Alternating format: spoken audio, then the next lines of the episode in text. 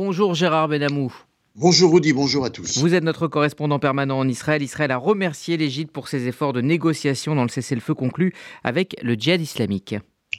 Oui, la confrontation armée entre Tzal et le djihad islamique s'est achevée avec quelques ratés en raison d'un départ de roquettes de Gaza vers Israël après l'instauration d'un cessez-le-feu, un tir qualifié d'erreur par le camp des tireurs du djihad. Toutefois, globalement, le calme est revenu et Israël a estimé nécessaire de remercier la médiation égyptienne. Le conseiller à la sécurité nationale, Tsari Anegbi, a transmis sa gratitude au président égyptien Abdel Fattah el-Sisi pour ses efforts de négociation de cet accord de cessez-le-feu conclu avec le djihad islamique. Du côté israélien, il a été précisé, je l'ai dit il y a un instant, que le calme répondrait au calme, et si l'État d'Israël devait être attaqué ou même menacé, il fera tout ce qui est en son pouvoir pour se protéger. Quant à l'attaché de presse à la Maison-Blanche, Karine Jean-Pierre, elle a indiqué que les responsables américains ont étroitement travaillé avec leurs partenaires régionaux pour favoriser le cessez-le-feu, lequel a mis fin aux hostilités entre les parties. Et le ministre de la Sécurité nationale israélien, Itamar Ben-Gvir, a lui indiqué que l'opération contre le djihad islamique avait été, je cite, bonne. Oui, mais que son parti d'extrême droite ne saurait garder toutefois le silence sur les questions sécuritaires, alors qu'il prenait la parole à l'occasion d'une discussion avec les députés de sa faction Otzmat Yehudit, laquelle a eu lieu samedi, selon le site d'information Ynet.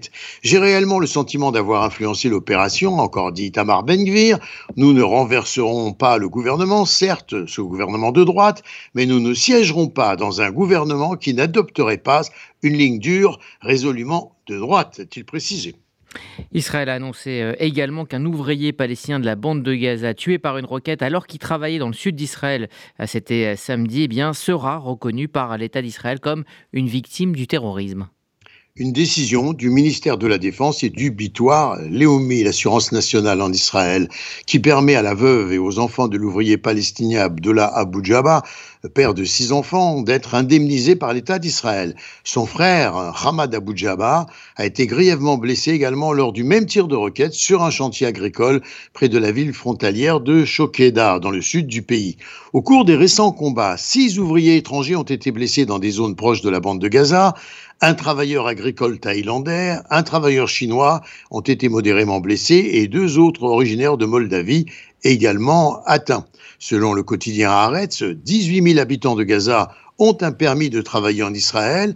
Des centaines d'entre eux auraient d'ailleurs été pris au piège dans le pays lorsque Tzal avait lancé l'opération Bouclier et Flèche en réponse à des tirs de roquettes, alors que les postes frontières avaient été fermés.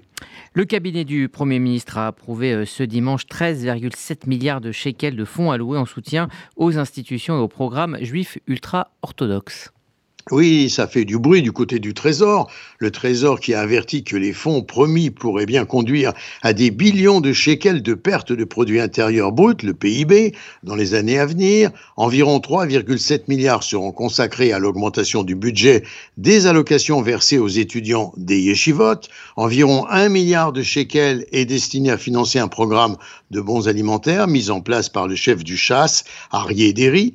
1,2 milliard de shekels sont prévus pour les établissements d'enseignement privés non supervisés, c'est-à-dire qui ne fournissent pas d'enseignement des matières essentielles telles que les mathématiques et l'anglais.